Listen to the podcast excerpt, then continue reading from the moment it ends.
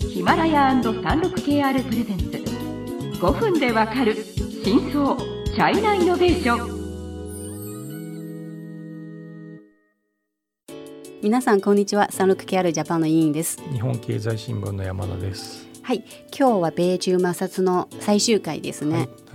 あの今まで4回、うん、結構うん、難しい話、まあこれからどうなるかもちょっと予測もできない、そういう、まあ、話はしましたけど、はい、今回はちょっと、まあ、軽めの趣向を変えて、うん。はい。えー、つまり、まあえーとまあ、山田さんにも質問されましたけどじゃあまあこういう摩擦とかあってじゃあ中国人は米国製品に対してどう思ってるの、うん、みたいな、ね、えー、されましたので今日はまあこれについてちょっと話してみたいと思います。はい、どうぞ喋ってください。はい、まあその IT 製品にどう思ってるかって聞かれると正直、うん、あんまりこれはアメリカ製品だから、うん、あのもう使わないっていうのがあんまりないんですね。普通に中国であの一般の消費者がパッと見て分かるものだと、うん、まず iPhone ですよね。まあ iPhone ですね。まあ、一番分かり分かりやすいのは iPhone ですね。そうですよね。はい、まあ人気があると。はい、まああとパソコンか？まあ最近あんまないけどまあでも Windows とかはもう当然載ったものがあるわな、はい、でもまあこれは好きとか嫌いとかじゃなくて載ってるもんだからね。そうですね。まああとそのアップルの、あの何ですか、うんパソコン買いますかっていう話だと思うんだからまあその米中摩擦があってじゃあそこでアメリカ嫌いまあ嫌い、まあ、好きにならないけど 米国の製品に何か感情を持つっていうことは意外にないんですよ。うん、なんで意外っていう言葉を使ったのかって言いますと正直日本まあ一ついい例なんですけど、うん、はい、うん前はやっぱり日中関係があんまり、うんまあ、中日関係があんまりこう良くない時期があったんじゃないですか、うん、でそこで起こったのはやっぱり日本製品のボイコットですよ。うん、あったですね。はい。で日本車とかなんかそのユニクロも含めてみんな打撃を受けてもう買わないとか、でそこでこうデモとかも起こったんじゃないですか。でもじゃあ今回は米国とこんなにこうことになってて、なんでボイコットしないのって 私はふと思ったんですよ。おかしいなって思ったんですね。はい、うん、だからまあやっぱり日本ってなると、まあ、歴史のものもいろいろあって極めて特殊なく、まあ、関係だなっていうのは逆に改めて感じました。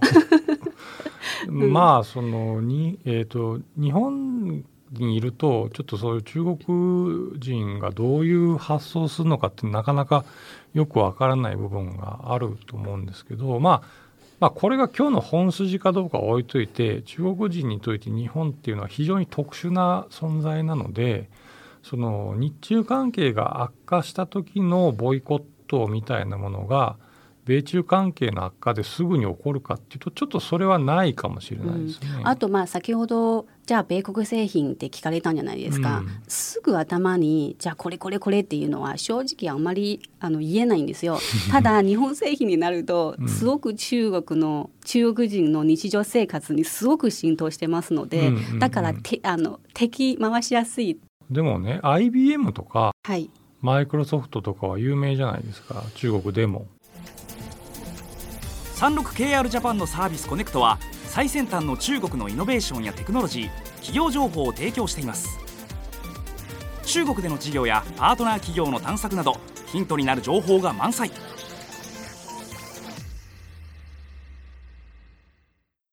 で例えばよその例えば IBM ってもう今パソコンも売ってないから、うん、彼らの商品何ですかって言ったらそれは企業向けのあの情報システムみたいなことになっちゃうからそんなの一般の人は関係ないんですけどじゃあ例えばですよ就職する時に例えば IBM と富士通どっちが好きですかってなるとこれは多分ね IBM にみんな入るんですよ。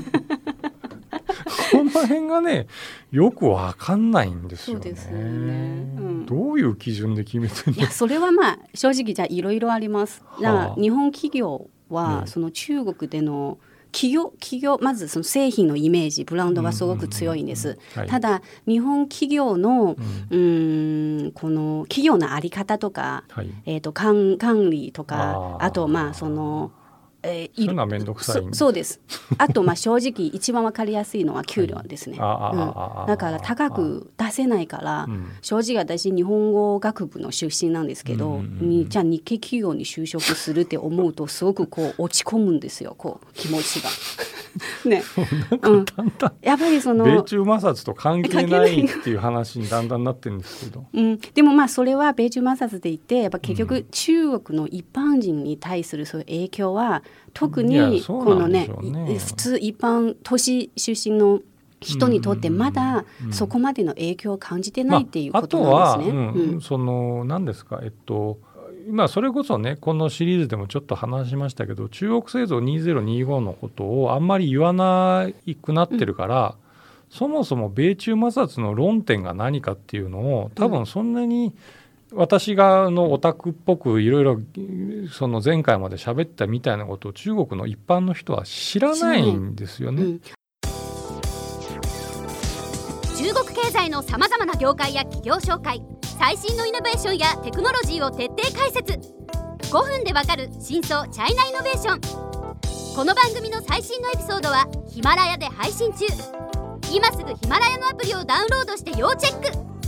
あとまあ止まったり始まったり、うん、いいこれは 今日はこれ明日はあれみたいな、ですごく翻弄されてる感はありますので,、で結局何したいの？っていうのもありますし、でもまあ正直あのまああとまあ中国人をじゃあこれ言われましたからじゃあすいませんっていうのはならないじゃないですか、もうやったらやり返す。やられたらやり返すっていう気持ちはなんとなくはありますよね。うん、あとまあおっしゃったようにじゃあファーウェイもそれなりの実力もあるから、うん、だから対抗してる。だからまあなんとなく中国もじゃあ、